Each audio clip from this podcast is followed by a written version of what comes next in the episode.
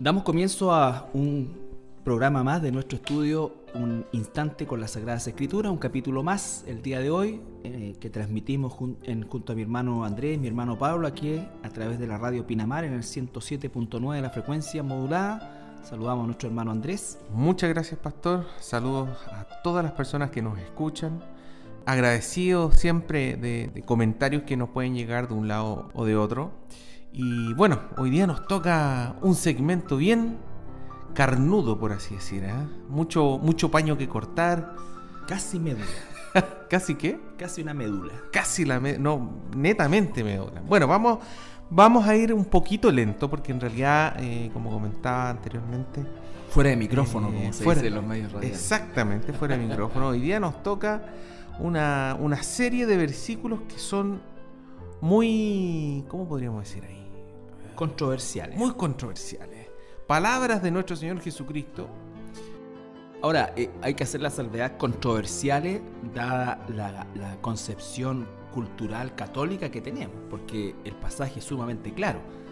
Lo que pasa es que la controversia se produce a partir de, la mentira romana que, le da una interpretación absolutamente errónea, eh, antojadiza y también eh, sesgada de lo que es este pasaje. Pero esa es la razón por la cual es controversial. Claro. Pero vamos paso a paso. Vamos a partir entonces leyendo Mateo capítulo 16, versículos 13 al 17. Bien, hoy día vamos a... Vamos a leer ahora ya. Exactamente, Mateo capítulo 16, versículos 13 al 17. Se llama La confesión de Pedro. Bueno, dice, viniendo Jesús a la región de Cesarea de Filipo, preguntó a sus discípulos diciendo, ¿quién dicen los hombres que es el Hijo del Hombre? Ellos dijeron, unos Juan el Bautista, otros Elías, y otros Jeremías o algunos de los profetas. Él les dijo, ¿y vosotros quién decís que yo soy? Respondiendo Simón Pedro dijo, Tú eres el Cristo, el Hijo del Dios viviente. Entonces le respondió Jesús, Bienaventurado eres Simón, hijo de Jonás, porque no te lo reveló carne ni sangre, sino mi Padre que está en los cielos. Bueno, esta región de Cesarea de Filipo, y quiero aprovechar la bendición que Dios me ha dado estar varias veces en, esa zona. Eh, la verdad que donde ocurre exactamente esta escena, según los arqueólogos israelitas, es muy cercano a un lugar donde se adoraba al dios Pan. Al dios Pan. Y bueno, es un tremendo eh, santuario gigantesco y donde el que más resaltaba era el dios Pan, pero obviamente habían muchas otras eh, ídolos. ¿ya? Y cercano a esa región, ¿no es cierto? Eh, es, era una cantera también que nos va a dar a entender un poco por qué Jesús usa la palabra piedra más adelante o roca, ya porque era una cantera también donde eh, se sacaban piedras gigantes que se usaban de cimientos para las construcciones. Entonces eh, me recuerdo muy vívidamente de eso, porque efectivamente el, lugar eh, el ejemplo que viene a la, mente, así como en, en, otros momentos Jesús usó ejemplos con animales o, con, o, de tipo agrícola. En este caso usa algo que, era, eh, que lo tenía a la mano, que era esta gran cantera donde salían piedras, bueno, las, hacían cuadraditas y mismo los canteros. Eh, pero era esa zona muy, muy, muy pedregosa, donde se alababa, bueno, y ahí estaba el santuario este al, dios Pan. en Cesarea de Filipo, que es distinta de la Cesarea eh, costera, que era la, la ciudad Exacto, porque en el fondo lo que estás diciendo tú, Carlito, eh, es que Jesucristo y sus discípulos estaban en, una, en un lugar netamente gentil. Gentil, absolutamente gentil, eso es. Y recordando un poco lo que, lo que habíamos estado leyendo en los programas anteriores, Jesús había hecho este milagro de la alimentación de los 5000, de ahí se vio presionado por los, por los escribas fariseos, ¿cierto? Y se fue al área de Tiro y Sidón. Exactamente. Después recorrió, ¿cierto? Toda esa área que era gentil, netamente gentil. Después nos estuvimos leyendo que bajó a un área que se llamaba Decápolis, ¿cierto? Sí. Que estaba al sureste del mar de Galilea. Que ta- Así es, que, tam- sureste. que también era un área gentil. netamente gentil. Y ahora va un poco hacia el norte del mar de Galilea, ¿cierto? Exacto. Que también es un área netamente gentil, llena de idolatría. Si usted, si usted se quiere ubicar hoy día en el mapa, eh, Tiro y Sidón eran las ciudades costeras que hoy día corresponden al Líbano. ¿Ya? Al norte de Jerusalén. al norte de Jerusalén, claro, bien al norte de Jerusalén, podríamos decir incluso al norte de toda la Galilea, que es lo norte de Israel. Y esta cesárea de Filipo está en dirección, como muy bien decías tú, eh, sureste de, de- de Jerusalén, de Galilea también. Eh, Y nor- noroeste. Noroeste, perdón, noroeste, claro. Eh, y hoy día esa región es una región del que corresponde a Siria. A Siria, exactamente. Por ahí están los altos del Golán también, pero Donde están hoy, en día en una guerra. pero- conflicto súper grande con el famoso Hezbollah. Entonces, es- ese es el entorno y es muy importante, como mencionabas tú, Carlito, tener claro que Jesucristo, todos este, estos últimos versículos que hemos estado leyendo, todo este tiempo, eh, ha estado recorriendo lugares netamente gentiles. Y, y eso da mucho que hablar respecto a lo que iba a ocurrir después con la iglesia, digamos. Exactamente. Se iba, cómo se iba a abrir al mundo gentil, porque de repente la gente tiene la idea, y yo cuando no, no conocía muy bien la Biblia, ¿cierto? De que Jesús recorrió principalmente lo que es, no sé, Jerusalén, eh, áreas, áreas donde había judíos principalmente, pero Mm. lo, que no, lo que estamos leyendo nosotros ahora último es que Jesús recorrió muy bien estas áreas de gentiles. Sí, lo que pasa es que cuando Jesús eh, va a Jerusalén, va eh, en, épocas puntuales, por así decirlo, y finalmente en la última semana o el último mes de sus tres años eh, se concentra en las cercanías de Jerusalén, principalmente alojando en Betania o en otras ciudades cercanas a, Jerusalén, pero generalmente el, el- el punto de, de- de- de, digamos, de, de- concentración básica del ministerio de Jesús estuvo al norte de Jerusalén, todo lo que era Galilea. Recuerden que Pedro era Galileo, entonces eh, es- ellos circulaban principalmente eso. Por ejemplo, no hay registros de Jesús eh, yendo hacia el norte, perdón, hacia el sur, todo lo que es la zona de Hebrón, que eran zonas, digamos, también parte de, de- de Israel, pero Jesús no anda por ahí, ni tampoco para el lado de Gaza. No, siempre su ministerio se concentró en, este, en estos puntos al norte, al norte. Sí, en el mar de Galilea y sus alrededores. Exactamente. Claro. Ahora, No se lo relata flotando en el mar muerto, que está al norte. Ahora, este, este- estos versículos que hemos leído, Carlitos, son muy importantes porque literalmente es el clímax de la enseñanza de Jesucristo. Todo lo que ha estado enseñándole a sus discípulos durante los últimos dos años, dos años y fracción, digamos, llegan a este punto donde le dice en el versículo 13, ¿quién dicen los hombres que es el Hijo del Hombre? Es decir, ¿quién dicen los hombres, las personas, que soy yo? Y eso es la pregunta más importante de todo el universo. Más importante en ese momento y más importante hoy y en todo tiempo. La respuesta a esa pregunta va a determinar el destino eterno de las personas. Exactamente. Y es, y es por, por eso es tan importante este versículo. Y que Jesús, después de todo este proceso, después de todo este periodo, digamos, le pregunta a sus propios discípulos, ¿quién dicen ustedes que soy yo? Esta palabra que utiliza el Hijo del Hombre es un término que Jesucristo mismo usó más de 80 veces en el Nuevo Testamento eh, para referirse a sí mismo, ¿cierto? Pero en el fondo es, la, misma pregunta. ¿Quién es Jesús? ¿Quién es Jesús? En, eh, en Mateo 27, 22 aparece la segunda pregunta más importante, ¿cierto? Cuando dice, Pilato les dijo, ¿qué pues haré de Jesús llamado el Cristo? O sea, primero, ¿quién es Jesús? Y segundo, ¿qué es lo que voy a hacer al respecto? Exactamente. Son esas dos preguntas las más importantes que hay en el universo, en la eternidad, en todo el tiempo que ha transcurrido desde Exacto, esa es la pregunta más importante que todo ser humano tendrá que responder. Que todo ser humano tendrá que responder.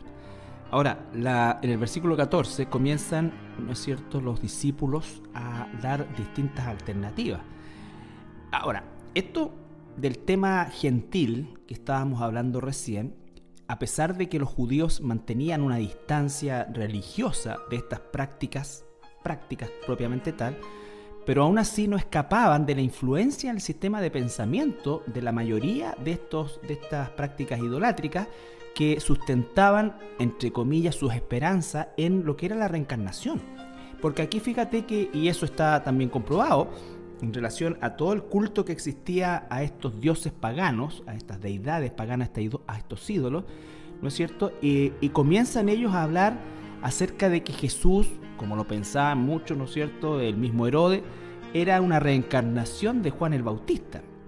Claro. Ya, de, o van más atrás acerca de la prominencia del profeta Elías o Jeremías, que son, llamamos nosotros los profetas mayores, eh, efectivamente, ¿no es cierto?, están bajo esa, esa influencia y, responden en, función de eso, más que cualquier otra cosa. Claro, para recordar a las personas que nos escuchan, digamos, en Malaquías capítulo 4, versículos 5 al 6, dice, He aquí yo os envío el profeta Elías, antes que venga el día de Jehová, grande y terrible. Él hará volver el corazón de los padres hacia los hijos y el corazón de los hijos hacia los padres, no sea que yo venga y hiera la tierra con maldición. Entonces, la gente, como bien dices tú, Carlitos, tenía muy claro que Jehová había prometido a Malaquías, al profeta Malaquías, ¿cierto? El regreso, el retorno del profeta Elías. Y Malaquías es el último libro del Antiguo Testamento. Del Antiguo Testamento. Y entre Malaquías y Mateo, que es el que estamos leyendo, habían pasado 400 años. 400 años. 400 años de silencio de Jehová. Dios no había hablado, no se había revelado durante 400 años. O sea, estaban, hacía 400 años estaban esperando que se cumpliera esta palabra. Sí, eso también es importante. Como te digo, está la primera cosa que es esta, situación de que ellos lo veían como una promesa también, la influencia de la reencarnación, pero por otro lado también está el hecho de que el mismo Juan el Bautista es llamado el Elías por el mismo Señor Jesucristo. Entonces eh, se produce toda esa confusión, pero cuando dice Juan el Bautista, Elías y otros, Jeremías o algunos de los profetas, eh, se está refiriendo justamente a este concepto que estamos hablando, que en realidad eh, la profecía que Dios da acerca de la, del regreso de, Elías a la tierra se cumplió en parte con Juan el Bautista, pero eso tiene un cumplimiento final también en eh, el periodo, justamente porque la clave está el día grande del Señor, que era lo que estábamos estudiando anoche en, en, en Apocalipsis. Así es, grande y terrible. Grande y terrible, claro. Un día especial, un día de juicio, un día espantoso. Ahora, interesante es que hasta hoy en día los judíos están esperando Así es. a Elías. Fíjate que yo estaba averiguando, y eh, leyendo por acá y por allá, digamos que en el periodo de la Pascua, la Pascua judía, eh, los judíos suelen dejar una silla vacía para el retorno de Elías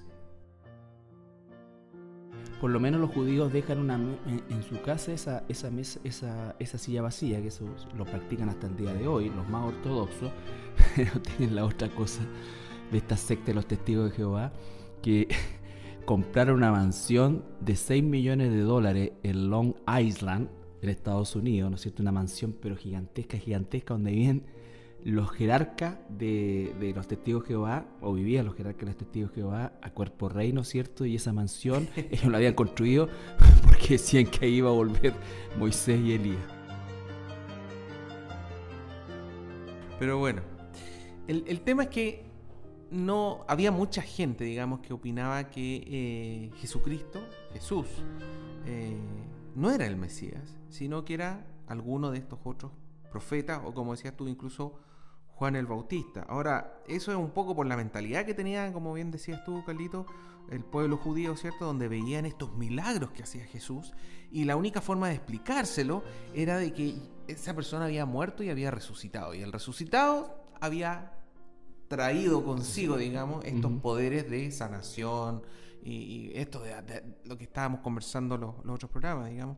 Eh, esto que al manco lo hacía caminar, es decir, generaba manos, piernas, donde no las había. donde las había, exacto. Ojos a, lo- a los ciegos. O sea, eh, era una restitución absolutamente sobrenatural, una tras otra, tras otra, digamos. Entonces, eh, la explicación que tenían muchos de ellos, digamos, era que ah, era una persona de Dios, un profeta que había muerto y que ha- había resucitado con todos estos poderes. digamos. Y fíjate que vamos a ver más adelante el capítulo 17, cuando van al monte Tabor, que es el monte de la transfiguración, que ahí aparecen en, esta transfiguración de Jesús, Moisés y Elías, hablando con Jesús.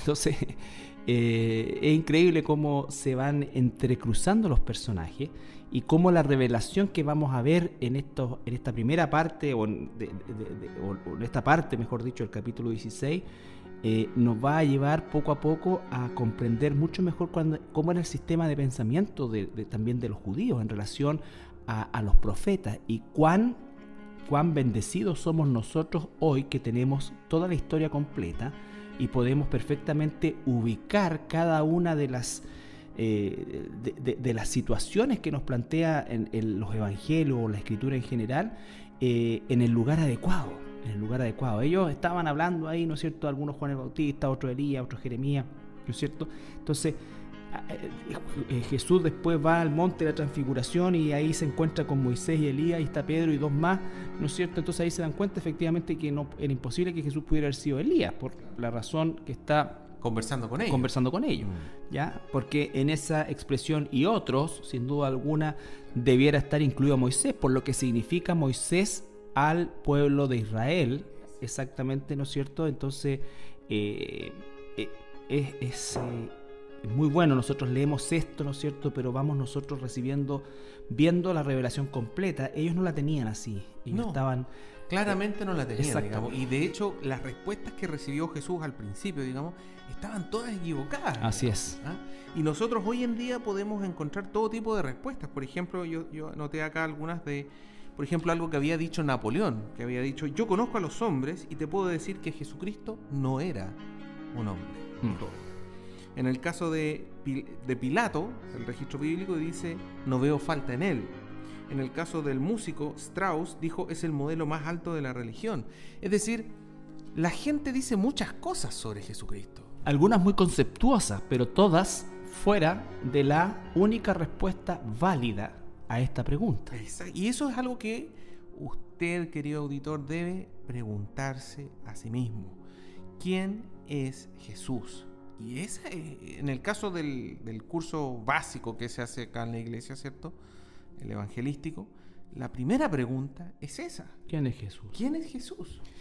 Sí, ahí es cuando tú escuchas las respuestas muy similares a las que están aquí eh, dando, adaptadas a nuestra época, por supuesto, pero eh, bajo el mismo prisma de, de- de atribuirle a Jesús muchas características positivas. Claro, por ejemplo, ¿qué, qué has escuchado tú, Carlito, que has hecho tantas veces ese curso?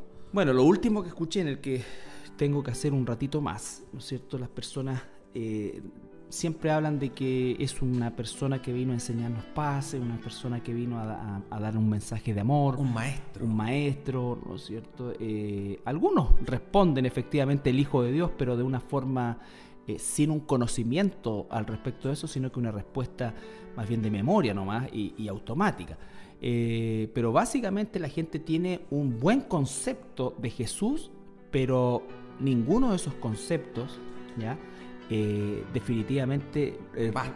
basta, ¿no es cierto? Ni reemplaza la única respuesta que puede y debe darse y que es verdadera a la identidad de Jesús. Bueno, esa es la respuesta que le da el apóstol Pedro. Pedro, ¿cierto? Él le da la respuesta en el versículo 16. Ujú. Dice, respondiendo Simón Pedro, dijo, tú eres el Cristo, el Hijo del Dios viviente. ¿Qué significa el Cristo, Carlito? Bueno, la palabra Cristo es la palabra, un- significa ungido, ¿no es cierto? Que era el ungido, el enviado, el Mesías. En, en hebreo es, es Mashiach. En Cristo, eh, en, griego, Christus, ¿no es cierto? Eh, y básicamente significa eso, o sea, el enviado de Dios, el Mesías, el ungido, el, El separado, Salvador. el Salvador, en fin. Todos los eh, títulos y, los, y las características que se puedan atribuir a Dios están enmarcadas en esta expresión, ¿no es cierto?, que es que viene directamente de Dios. Y eso, como bien decías tú, Carlito, eh, un judío lo entendería perfectamente bien, digamos. Exacto. Por eso es tan importante que el cristiano conozca el Antiguo Testamento. Así es. Porque ahí va a entender bien a qué se refiere cuando, cuando dicen el Cristo o el Mesías o el ungido. ¿Quién era el Mesías? ¿Quién era el ungido? Exacto. Era el Salvador esperado por, por, los, por los judíos, ¿no es cierto? Que liberaría al pueblo de sus, no solamente sus pecados, eh, eh, bueno, en realidad venía a liberar a su pueblo de sus pecados. Ellos estaban pensando en una liberación de carácter físico nacional. Pero efectivamente eh, la respuesta de Pedro, de Simón Pedro, eh, es una respuesta, es la respuesta correcta, ¿no es cierto? Y vamos a ver después de la pausa que esa respuesta correcta eh, no viene, por así decir, de la experiencia de Pedro, ni, ni, ni del pensamiento de Pedro. No es algo que incluso se le ocurrió, no se le ocurrió al apóstol Pedro. vamos a ir a una pausa musical y estamos al regreso respondiendo esta pregunta. Bien, estamos de regreso después de nuestra pausa musical y continuamos con este rico pasaje del capítulo 16, donde tal como decía Andrés al principio, ¿no es cierto?, eh, se encuentra la esencia de la enseñanza de Jesús y diríamos también la esencia de lo que significa el ser cristiano y en relación también a la pregunta que hizo el Señor Jesucristo, que está vigente el día de hoy. Está vigente el día de hoy en relación a quién es Jesús para usted. Así es. Ahora, interesante, Carlito, es que los discípulos de Jesús y algunos apóstoles, a principios del ministerio de Jesús, lo habían reconocido como el Mesías. Pero sin embargo, Jesucristo se demoró más de dos años en que sus discípulos y sus apóstoles entendieran de que a pesar de que él no estaba liberando al pueblo judío de los romanos, no estaba liberando una batalla política, eh, ni, haciendo todas esas cosas que supuestamente por tradición los judíos estaban esperando, efectivamente era el Mesías, Y eso, eso es algo que, les costó mucho, digamos. Sí, e incluso, fíjate que eh, la respuesta de los, de los, eh, de los discípulos, eh, pese a todo el tiempo que pasaron con Jesús, son respuestas incorrectas. E incluso la respuesta que va a dar Pedro, ¿no es cierto?, es una respuesta que no viene de él, que no viene de él. Entonces, eh, nosotros, por ejemplo, vemos que efectivamente el reconocimiento de Jesús como el Hijo de Dios es, es, es una respuesta que solamente puede venir y provenir de Dios. De Dios. Es en definitiva la respuesta correcta a la pregunta que Jesús hizo. Vamos a entrar en un terreno que sin duda alguna es muy claro en la escritura, pero como lo dijimos al principio del programa, eh, gran parte de la población del mundo, desgraciadamente, tiene una concepción equivocada de este pasaje por el hecho de que este pasaje eh, y lo que vamos a ver a continuación eh, lo aplican al sistema romano y específicamente al papado, lo cual está pero absolutamente heréticamente fuera no solamente de todo contexto, sino que no pertenece al pasaje ni a la doctrina de Cristo, ni tiene que ver con la escritura.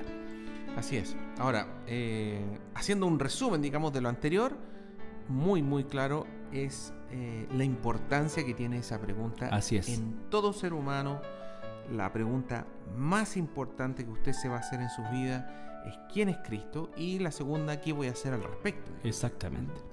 Y ahora vamos a entrar entonces a los versículos 18 al 20 de este pasaje conocido como la confesión de Pedro. Mateo 16. Quizás podríamos partir desde el versículo 16 para entrar en contexto. Correcto.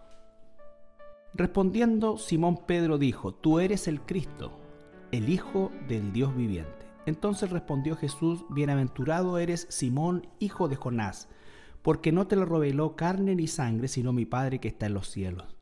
Y yo también te digo que tú eres Pedro, y sobre esta roca edificaré mi iglesia, y las puertas del Hades no prevalecerán contra ella. y a ti te daré las llaves del reino de los cielos, y todo lo que atares en la tierra será atado en los cielos, y todo lo que desatares en la tierra será desatado en los cielos. Entonces mandó a sus discípulos que a nadie dijesen que él era Jesús el Cristo.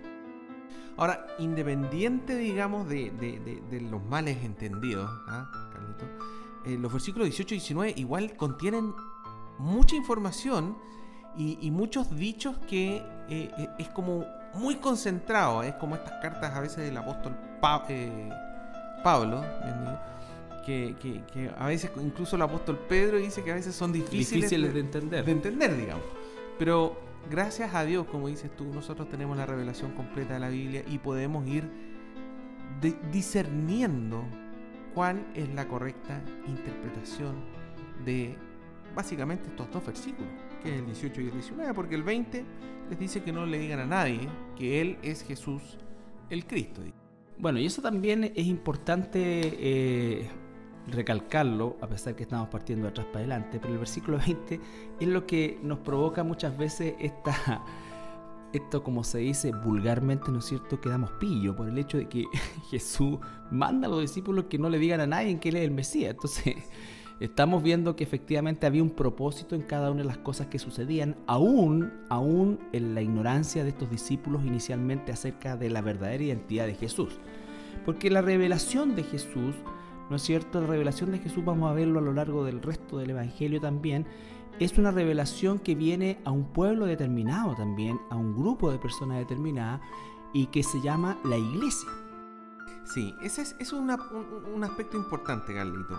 En, en, el versículo 18 dice, sobre esta roca edificaré mi iglesia, digamos. Y esa palabra eh, viene del griego, ¿cierto? Que es eclesía, eh, y es muy importante lo que dice acá, que quien edifica la iglesia es Cristo. Claro. Y eso es algo que mucha gente se equivoca de repente. O sea, eh, la otra vez estaba escuchando un pastor que comentaba cómo eh, se le había acercado en algún momento una persona que venía de otra gran congregación de iglesias, digamos, y, le preguntaba, digamos, eh, cuáles eran las, estrategias, digamos, porque veían que esta era una iglesia exitosa, que había crecido mucho, porque ese es el éxito según mm. mucha gente, digamos, eh, y por lo tanto, cómo lo había logrado, o sea, cuál era la estrategia para poder edificar la iglesia, etcétera. ¿Te fijas? Eh, construir esta iglesia, ¿cuál, es el secreto del éxito, digamos? ¿ah? hágalo usted mismo en 30 días o menos. Exactamente. Ese tipo de, de cosas. La cosa es que este pastor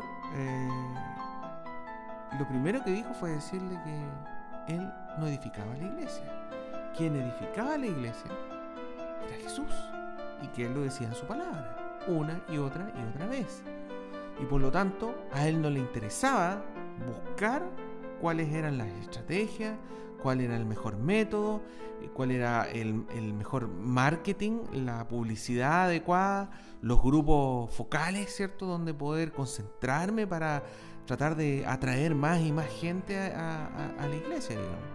Sí, eso es una cosa en la que todos caemos eh, y yo doy testimonio personal de que en mis primeros años como cristiano, eh, y lo único que puedo decir a mi favor era, eh, porque equivocado estaba, era que lo hacía con, una verdadera intención de, de, creer estar haciendo lo correcto, pero justamente por la influencia del medio y no por la palabra de Dios, uno tiende a, buscar formas humanas de generar eh, que las personas asistan a la iglesia o se conviertan o, de alguna manera aumentar el número de personas asistentes, eh, pensando que eso justamente es o hace a una iglesia eh, grande o poderosa o, o, exitosa, que es una palabra que se usa muchas veces desde mi punto de vista, eh, de forma equivocada en, la jerga evangélica habitual.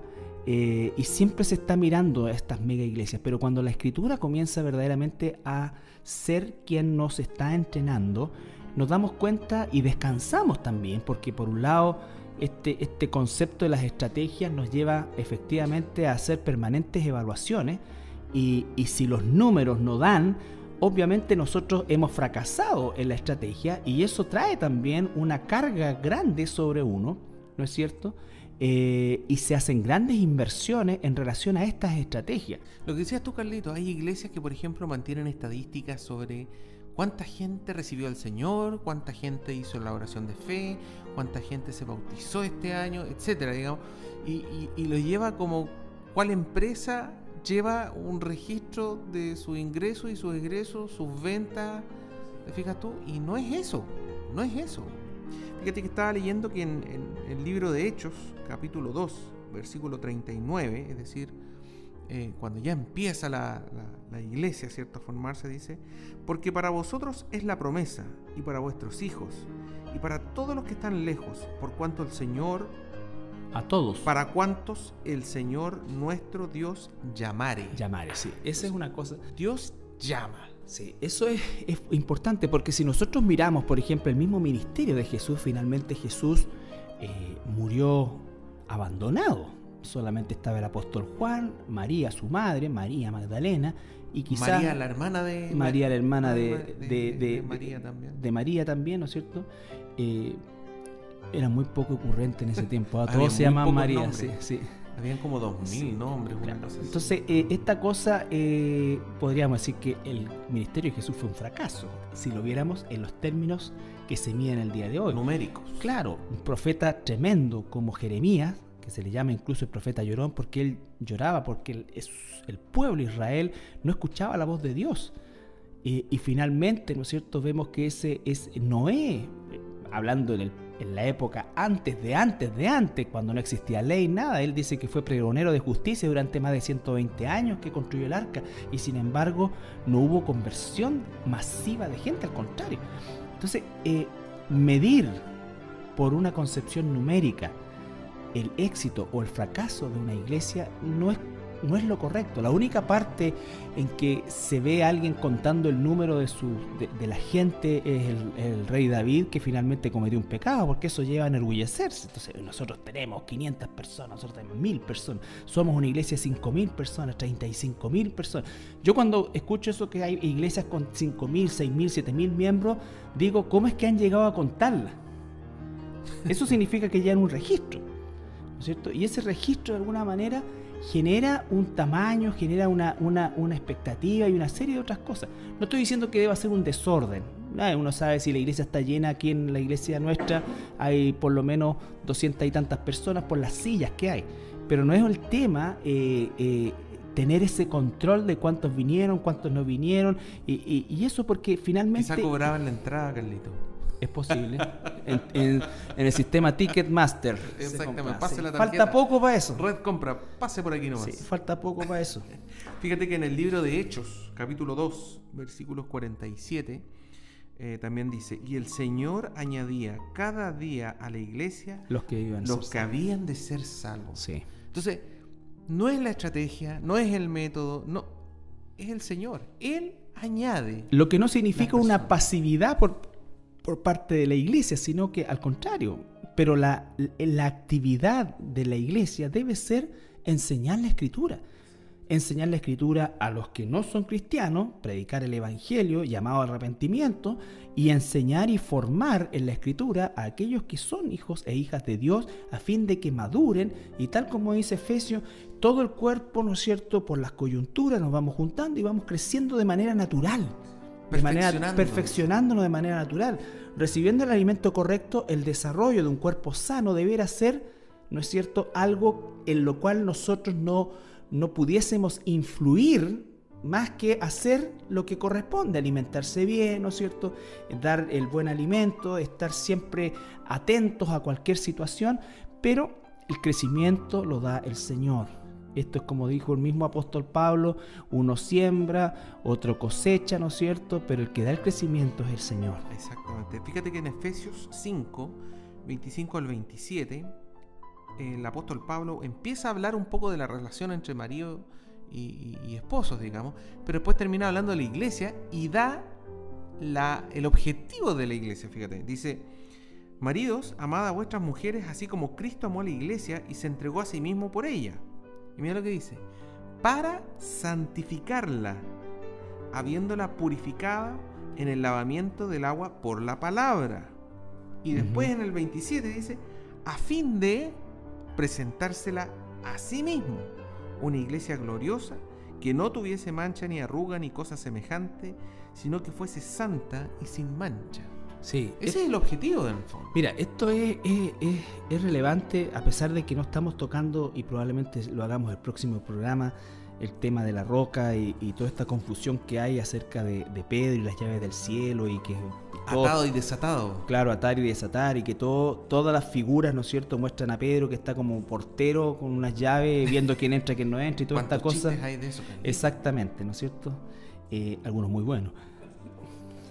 Eh, eh, pero saliéndonos un poco de eso y, dejando eso quizás para el próximo programa, eh, aquí estamos tocando un punto que es muy importante, porque la, las realidades, ¿no es cierto?, de las iglesias, por supuesto que eh, son, son totalmente distintas. Nosotros no sabemos por qué es que realmente Dios eh, permite que en algunos lugares haya más gente o en otros menos gente. El punto es que no está en esa evaluación. Y fíjate que yo lo he tomado muchas veces en cuenta en relación, por ejemplo, y en el caso puntual nuestro, porque este programa también lo escuchan allá, eh, nuestros hermanos en Antofagasta. La, preocupación es, pucha, llevamos tiempo, hacemos esto, eh, o, estamos enseñando, predicamos, arrendamos un lugar, pero no pasamos de las 25 o 30 personas que están viniendo habitualmente. Esporádicamente aparecen otras personas, en fin, pero se genera como esa frustración eh, que a uno le pasa, como sí. numérico también, Mucha y a veces... Frustración y desesperación. Así. Claro, pero fíjate que el Señor es tan amoroso y, y, nos da la paz y la tranquilidad de abstraernos de ese concepto, porque pudieran haber cinco. Jesús tuvo doce, por decirlo de alguna manera. Eh, eh, el tema es qué se está enseñando. Si la doctrina es sana, es correcta, es bíblica, se está haciendo con amor, con diligencia, tranquilo, o sea, los números no es algo que nos debe preocupar a nosotros. Los números no es algo que nos debe preocupar a nosotros. Por lo demás, no se olvide que la puerta es estrecha y el camino es angosto, por lo tanto, siempre va a haber menos gente adentro que afuera. Bueno, lo que estábamos leyendo en Efesios 5 es más o menos lo que mencionas tú, Carlitos. Dice que en el fondo el, el, el fin de la iglesia es para ser santificada, para ser lavada, purificada por medio de su palabra, dice. Y, y, algo que a mí me llama mucho la atención, el 27, a fin de presentársela a sí mismo. Esa es la idea de, de la iglesia. Finalmente, digamos, eh, la iglesia va a sufrir un rapto y va a ocurrir lo que se llama las bodas del Cordero. Uh -huh. La iglesia va a ser presentada a Cristo. Es para Cristo.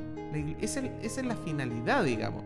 No es para que existan un pastor o lo, la, los hermanos o la congregación. Es de Cristo. El, el, el, objetivo final es para darle la gloria. Son sus ovejas, es su novia, es va a ser su esposa. Exactamente. Dios Padre dice que le entregó las ovejas al Hijo como regalo. Ajá. Que nadie se las puede quitar, dice. Exactamente. Eso es muy importante, muy, muy importante. Y animo también a las iglesias en general, porque pueden haber pastores, ¿no es cierto?, que quizás nos escuchen, encargados de obra, que de alguna manera eh, sienten a veces la desazón de no experimentar un crecimiento numérico que nos pudiera motivar o entusiasmar, porque esto no es como las finanzas en el mundo, ¿no es cierto? Nosotros estamos trabajando sobre la base de que no somos nosotros ponemos el esfuerzo, pero el resultado es dado por Dios en todo momento. Nuestra responsabilidad es predicar correctamente el Evangelio. Eso es lo que se debe preocupar un pastor, eso es lo que se debe preocupar principalmente los ancianos de una iglesia, eh, eh, la gente que está en una iglesia, la enseñanza que se está entregando, el Evangelio que se está proclamando.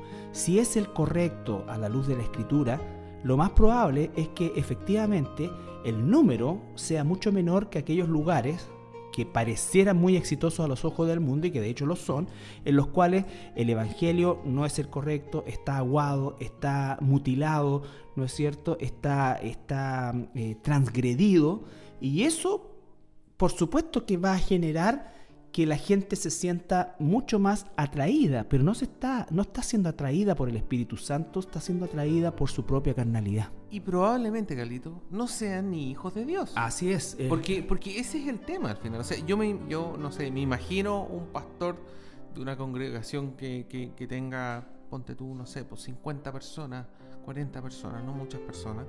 Y en algún momento se da cuenta que doctrinalmente él ha enseñado un error y se dio cuenta de eso. Pero después se da cuenta que enseñar, enseñarlo como corresponde, digamos, puede hacer que alguna gente se vaya. Y no lo enseñan. Sí. Y estas megas iglesias se caracterizan porque no mencionan la palabra pecado y no mencionan la palabra infierno, ni el concepto. Así es. Bueno, tú tienes el ejemplo de esa iglesia paupérrima en el en número, ¿ya? Eh, pero que puede caer en ese, en, ese, en ese pecado. Y tienes iglesias gigantescas como la de Joel Austin en los Estados Unidos, en Texas, donde tiene más de 30 y más de, más de 30 mil miembros activos, según lo que dice su, su, propia página web, pero que este hombre se para, ¿no es cierto? Y dice, yo vengo a traerles un mensaje de, ánimo, del punto de vista que él ni siquiera se siente un pastor, él dice que es una especie de animador que, viene a digamos, a, cargarle las pilas a la gente.